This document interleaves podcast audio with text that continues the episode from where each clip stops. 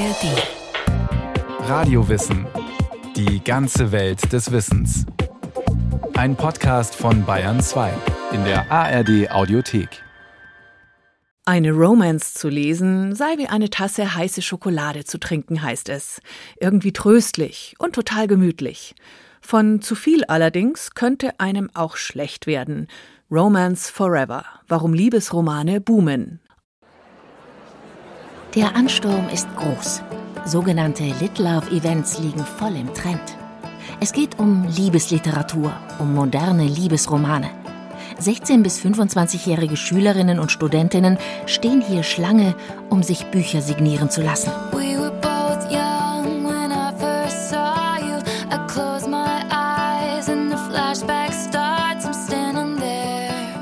Sie besuchen Diskussionsrunden, um ihren Lieblingsautorinnen zuzuhören, die über Selbstfindung sprechen oder über die Schwierigkeit, zeitgemäße erotische Szenen zu verfassen.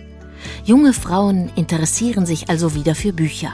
Genauer gesagt, für Liebesromane und die Events drumherum. Die heranwachsenden Leserinnen werden von den Verlagen und Buchhandlungen förmlich umworben, sagt der Buchmarktexperte Nicola Bardola die hat man als Zielgruppe entdeckt. Man hat festgestellt, dass da ein großes Bedürfnis ist. In der Tat, in dem Alter verabschiedet man sich von den Jugendbüchern und nähert sich der Belletristik, den Erwachsenenbüchern. Aber zielgerichtet dafür gab es wenig Literatur. Bis vor kurzem. Mittlerweile finden die sogenannten New Adults, also die neuen Erwachsenen, Lesestoff zu Genüge. Die begehrten Titel lauten Game On, mein Herz will dich, Icebreaker, Blue, wo immer du mich findest, Dear Love, I Hate You oder ein bisschen komplizierter Love Theoretically oder schlicht Herz aus Schatten oder Zeit des Sturms. Weil auch die Verpackung der dicken rosa bis lila pastellfarbenen Paperback-Bücher ihren Geschmack trifft, gibt es für die jungen Kundinnen kein Halten mehr. Sie kaufen sich Bücher. Viele Bücher. Das sind wunderschöne Umschläge, sehr aufwendig produziert, oft noch mit Farbschnitt, mit digitalem Farbschnitt, mit fluoreszierenden Beschichtungen auf dem Umschlag. Und viele junge Frauen kaufen sich diese Bücher ein zweites Mal, eins für die Lektüre und oder um es der Freundin auszuleihen und eins fürs Bücherregal. Ganz klar, die Zielgruppe dieser Schmöker ist weiblich. Junge Männer, sofern sie überhaupt Romane lesen, greifen lieber zu Krimis, Thrillern oder Fantasy-Literatur. Aber eigentlich ist ja die Liebe das klassische Thema von Poesie und literarischer Fiktion. Zahllose Epen, Songs und Dramen handeln vom Sehnen und nicht zueinanderfinden, von Trennungen und vielversprechenden Küssen. So wie auch die rosa-lila verpackten Liebesromane des 21. Jahrhunderts wobei diese zu einem modernen Genre zählen, das Romance genannt wird. Anne Rudolph ist die Programmleiterin der Romance-Reihe KISS, die der Hamburger Rowold Verlag seit 2018 herausgibt. Sie erklärt die Kriterien des neuen Trendgenres. Jede Romance ist ein Liebesroman, aber nicht jeder Liebesroman ist auch eine Romance. Bei Romance haben wir ein relativ klar abgegrenztes Genre, das drei Hauptmerkmale hat. Einmal muss die Liebesgeschichte natürlich der Schwerpunkt der Handlung sein. Es geht um zwei Personen hauptsächlich, die dann am Ende zusammenkommen. Und, das ist das allerwichtigste Merkmal, am Ende muss ein Happy End stehen. Wenn es eine Liebesgeschichte ist, die aber traurig ausgeht, dann ist es keine Romance, immer noch ein Liebesroman, aber keine Romance. Janes Stimme vibriert, als sie zum ersten Mal die Haut des anfangs ziemlich verklemmten Politikstudenten Alex berührt. Der junge Mann hat ein Problem. Als Jane den Hintergrund erfährt, bricht ihr laut Klappentext das Herz. Do you think about me every night before you go to sleep? Wer fängt dich auf, wenn du fällst? fragt ein anderes Buch. Nun, es ist weder der 1,90 Meter große Liam mit dem unfassbar süßen Gesichtsausdruck, noch der ebenso süße, beim Petting unkontrolliert ejakulierende Ian. Es ist wohl eher die Romance selbst, die die junge weibliche Leserschaft auffängt und festhält, um nicht zu sagen fesselt. Romance-Leserinnen suchen nach Unterhaltung, sie suchen nach Entspannung und sie suchen auch nach Weltflucht, nach Büchern, die sie wirklich aus ihrem Alltag wegbringen, in die sie sich komplett emotional fallen lassen können und die die Garantie bieten, dass sie am Ende dieses Falls weich aufkommen, nämlich die Happy End Garantie am Ende dieser Bücher. Also die Lesemotivation ist ganz klar Unterhaltung, Entspannung, Weltflucht. In der akademischen Welt unter Bildungsbürgern spricht man gern von Populär- oder Trivialliteratur, wenn es um Romane mit vorgezeichneten Schemata geht, die den Massengeschmack treffen. In den Begrifflichkeiten schwingt Abwertung mit, meint Anne Rudolph vom Rowold Verlag im Kontext von Romance hat das häufig auch noch so einen misogynen Hintergrund, weil ein Genre, das von Frauen und nur für Frauen geschrieben wird, fast nur für Frauen geschrieben wird, hat das natürlich immer gleich dieses Thema, ach Gott, das geht um Gefühle und äh, dann geht es auch noch um Sex, das muss ja trivial sein. Also inwiefern sind Gefühle in irgendeiner Form trivial? Gerade Liebe betrifft uns alle. Hi guys, welcome back to the channel. Now, I wanted to let you guys know that I'm entering a new era in my reading life and that is Die unzähligen jungen Frauen, die es sich heutzutage mit einer Romance in ihrem Zimmer gemütlich machen, orientieren sich nicht an literarischen Debatten. Sie haben ihre eigenen Instanzen, nämlich die Booktalkerinnen und Bookstagrammerinnen, die ihre Leseempfehlungen auf den sozialen Plattformen Instagram oder TikTok posten und eine neue Romance nach der anderen zum ultimativen Must-Have erklären. Das Buch, das vor 20 Jahren für tot erklärt wurde, lebt also munter weiter. Und zwar nicht nur als E-Book. Den Autor und Journalisten Nicola Bardola stimmt der aktuelle Hype deshalb in erster Linie optimistisch. Es ist eine Art Lifestyle. Also das Buch ist wieder wichtig geworden im Leben junger Frauen. Man findet auf Instagram Filmchen, wie die jungen Frauen in Buchhandlungen gehen und sich beim Stöbern im Regal mit Romensbüchern filmen und das auch kommentieren und wie sie dann auch mit Stapeln von diesen Romanstiteln die Buchhandlung verlassen. Nicola Bardola beobachtet für das Börsenblatt des deutschen Buchhandels seit Jahrzehnten Trends rund ums Bücherlesen.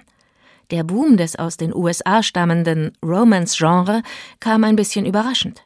Nicht nur Übersetzungen aus dem Englischen, sondern auch Bücher von jungen deutschsprachigen Autorinnen finden hier jetzt reißenden Absatz.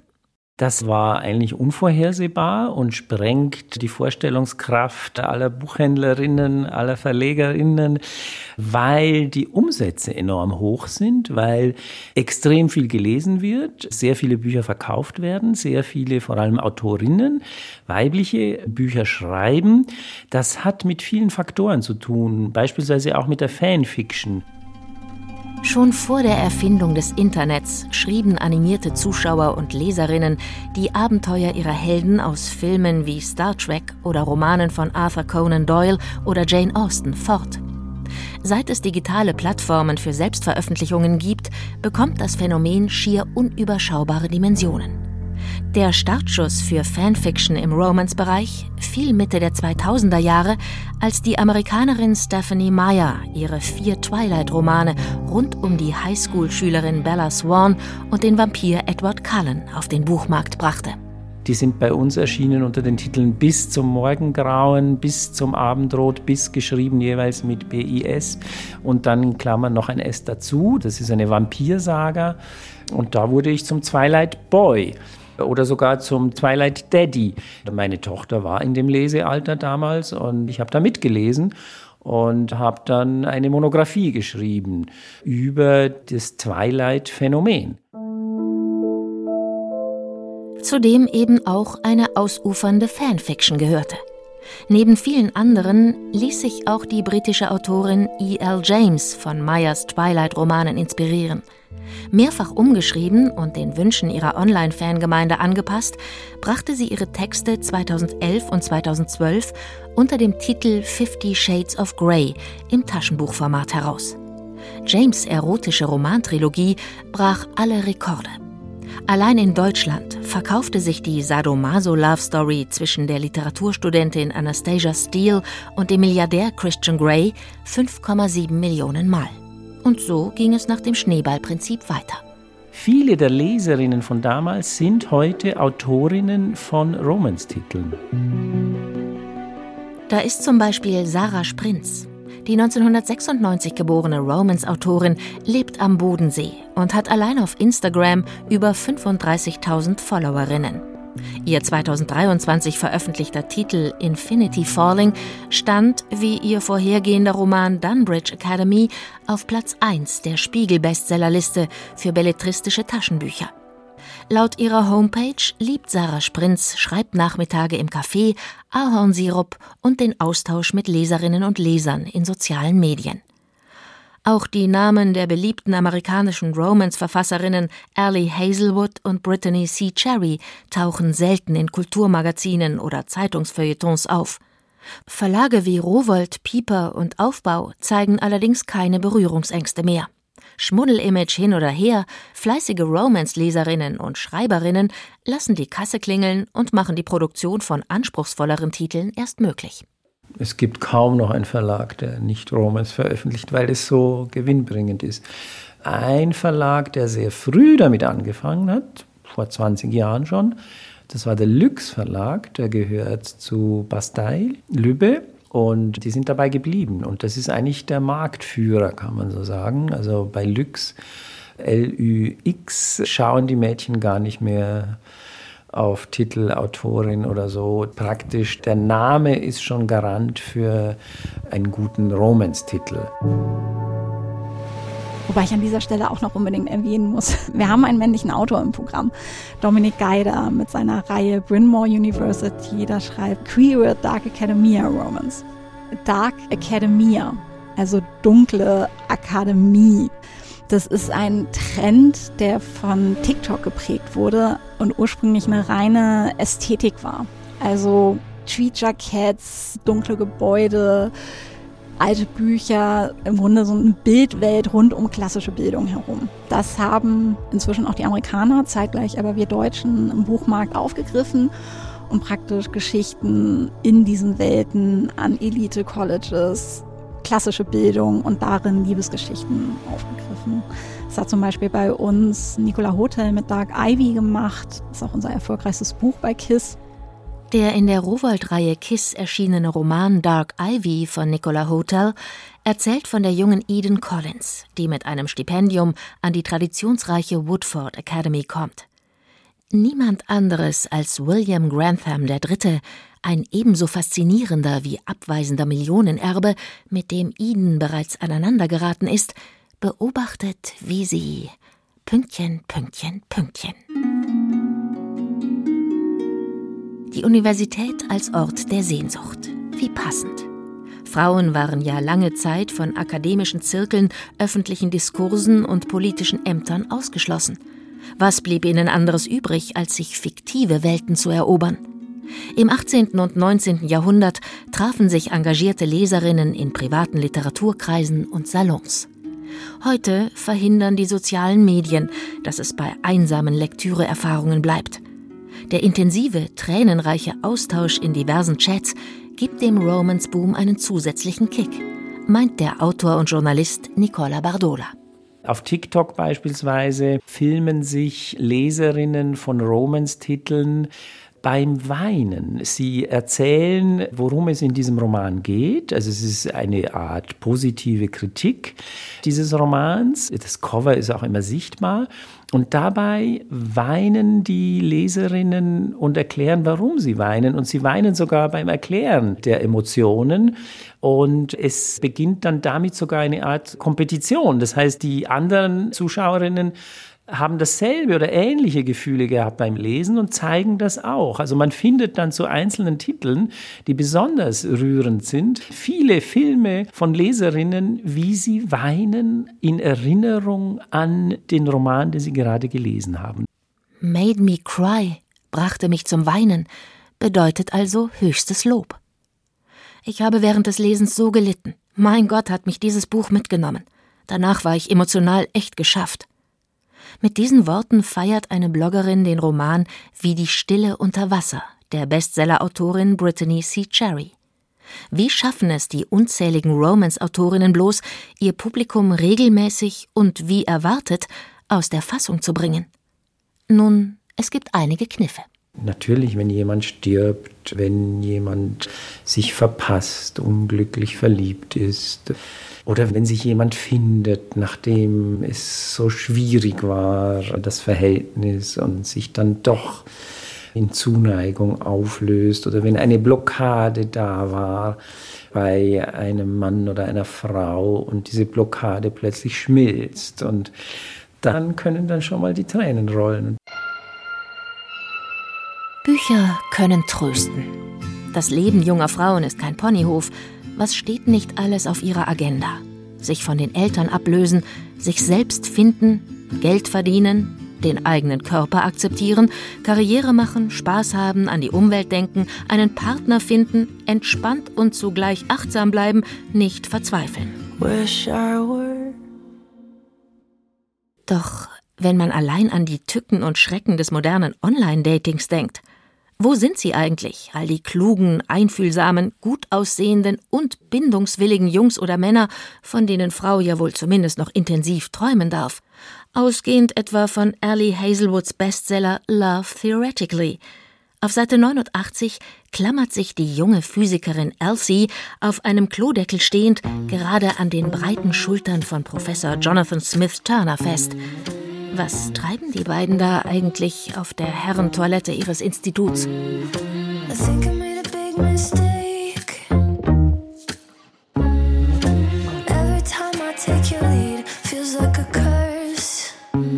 In den USA gibt es zum Beispiel auch das Subgenre Clean Romance. Da gibt es keine Sexszenen drin. Aber in den überwiegenden Anteil von Romances kommen auch Sexszenen vor. Von dezent wenige bis zu sehr viel.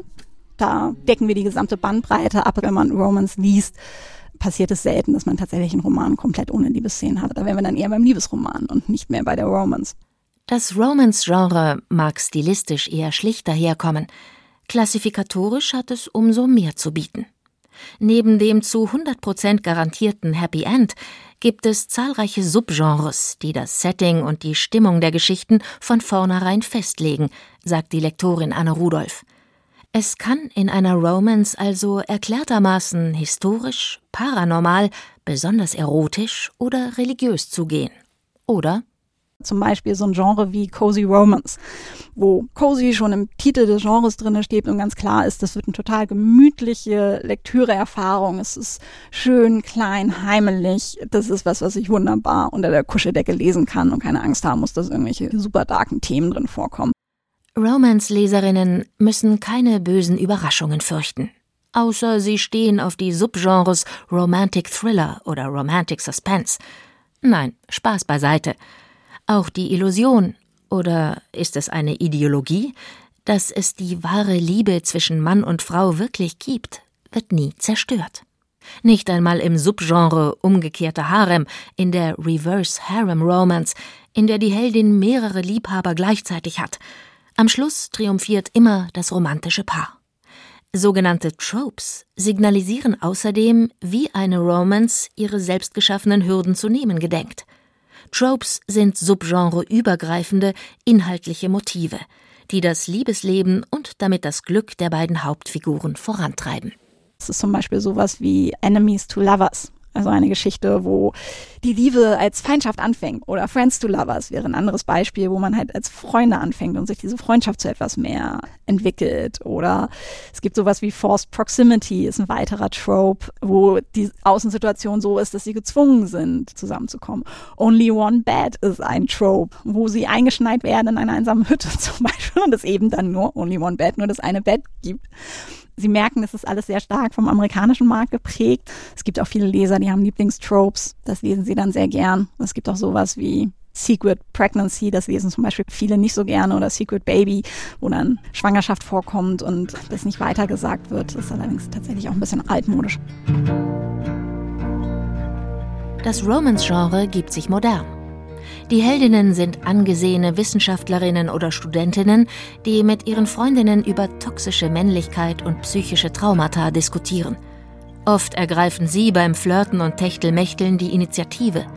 Aber wenn es richtig zur Sache geht und Jane Alex endlich die Jeans aufknöpfen kann, dann wird es kompliziert. Dann besteht nämlich akute Nackenbeißergefahr. Die amerikanischen Nackenbeißer-Romane, auf Englisch Bodice Ripper, also Miederreißer-Romane, zogen in den 1970er Jahren massenhaft Leserinnen an, die sich an den explizit dargestellten sexuellen Handlungen erfreuten. Dass der literarische Höhepunkt aus einer mehr oder weniger zärtlichen Vergewaltigung der Frau durch den angehimmelten Nackenbeißer oder Miederreißer bestand, fiel erst Jahrzehnte später unangenehm auf weil die Sexualnormen damals natürlich noch so waren, dass Frauen nicht Sexualkontakte initialisieren dürfen und sich eigentlich wehren müssen. Und das heißt, Consent war damals also im Grunde nicht existent. Und das hat sich Gott sei Dank in den 90er Jahren überholt und gibt es heute ich will nicht sagen gar nicht mehr. Es gibt furchtbar regressive Stoffe auch heute noch, aber im Allgemeinen kommt das heute im Genre nicht mehr vor. Was im Idealfall bedeutet, sobald Jacks heiße Lippen Elsies hohe Wangenknochen streifen, verhandelt das Paar zwischen Seufzern und Stöhnen erst einmal ein paar Fragen. Bestehen Geschlechtskrankheiten? Nimmt sie die Pille? Wo ist ein Kondom? Will sie es wirklich? Ungelogen? Und das auch? Jeder Schritt wird abgesichert, damit er, trotz seiner durch die wahre Liebe zur Protagonistin extrem gesteigerten Erregung, bloß nicht als übergriffig erscheint. Ein heikler Akt. Denn die Lust, vor allem die weibliche, darf ja nicht abflauen. Was vielleicht das mächtige Format der männlichen Geschlechtsteile in Ali Hazelwoods Bestsellern erklärt um nur ein Beispiel für all die unreflektierten Stereotypen zu nennen, die Lektorate den schnell produzierten Texten durchgehen lassen. Das Label oder Subgenre feministisch bewahrt Romance-Leserinnen also nicht zwangsläufig vor Sexismen. Die Jugend zu schützen sei schwierig, sagt der Buchmarktexperte Nicola Bardola. Niemand hat den Überblick. Man kann sich über diese immense Buchproduktion gar keinen Überblick verschaffen. Die Autorinnen schreiben zum Teil einen Roman pro Monat. Das ist ihr festes Einkommen. Und die sind mit einer unglaublichen Werf bei der Sache. Das flutscht nur so dahin. Und das ist eine gewaltige Produktion, die wir inhaltlich nicht überschauen können. Deshalb mangelt es bisher wohl auch an wissenschaftlichen Analysen und gesellschaftlichen Auseinandersetzungen. Das Männerbild der modernen Romance wäre eine attraktive Fragestellung. Oder die MeToo-Debatte im Spiegel der Unterhaltungsliteratur. Trotzdem freut sich der Buchmarktexperte letztlich über den Boom. Insgesamt befürworte ich diese Romance-Bewegung sehr. Wir bekommen sehr viele Leserinnen und oft ist es ja so, auch schon, also bei den frühen Leseerfahrungen, dass es eher einfache Stoffe sind und später greifen wir zu etwas anspruchsvolleren Büchern und insofern ist das absolut begrüßenswert. Romans ist für den Buchmarkt, für die Leserinnen, für die Autorinnen eine fantastische Sache. Also gibt es auch hier jetzt ein Happy End. Eine Romance zu lesen sei wie eine Tasse heiße Schokolade zu trinken, heißt es. Irgendwie tröstlich und total gemütlich. Von zu viel allerdings könnte einem auch schlecht werden. Nur so ein Hinweis auf mögliche Nebenwirkungen. Romance Forever. Warum Liebesromane boomen. Ein Radiowissen von Justina Schreiber. Noch mehr zu anderen literarischen Themen von Radiowissen finden Sie, findet ihr in der ARD Audiothek und überall, wo es Podcasts gibt. Mehr Infos zu diesem Stück wie immer in den Show Notes. Wenn Ihnen das gefallen hat, interessiert Sie vielleicht auch dieser Podcast. Der Mistral hat aufgefrischt und bläst stärker als am Vortag. Ohne Unterlass. Wie Stöße mit dem Hobel, meint man. Hastig, wütend, ein Starrsinn, die Erde bis auf die Knochen abraspeln zu wollen. Ein zarter Roman, in dem der Wind die Titelfigur ist, Mistral von Maria Borelli aus dem Jahr 1930. Gefeiert damals von Nobelpreisträger André Gide, dann vergessen. Wiederentdeckt und neu übersetzt von Amelie Thoma. Ja, das war wirklich ja, fast magisch, muss man sagen, die ganze Geschichte im Rückblick. Also ich hatte jetzt keine großen Erwartungen an den Text und ja, dann habe ich ihn aufgeschlagen und gelesen und es hat mich wirklich umgehauen. Amelie Thoma entdeckte Mistral in einer Dorfbar während ihres Sommerurlaubs in der Haute Provence nahe der französischen Alpen. Genau dort spielt Maria Borellis Geschichte vom einfachen Leben, in dem der Wind existenziell ist, von einer Landschaft, die den Klimawandel spürt, von der Natur als Seelenspiegel einer jungen Frau, die sich nach Liebe sehnt. Sein Blick erschütterte sie, ließ sie zittern wie einen Baum im Wind. Mistral von Maria Borelli, Wiederentdeckung aus der Provence als Hörbuch eingelesen von Katja Bürkle in fünf Folgen in der ARD Audiothek. Ein Podcast von Bayern 2.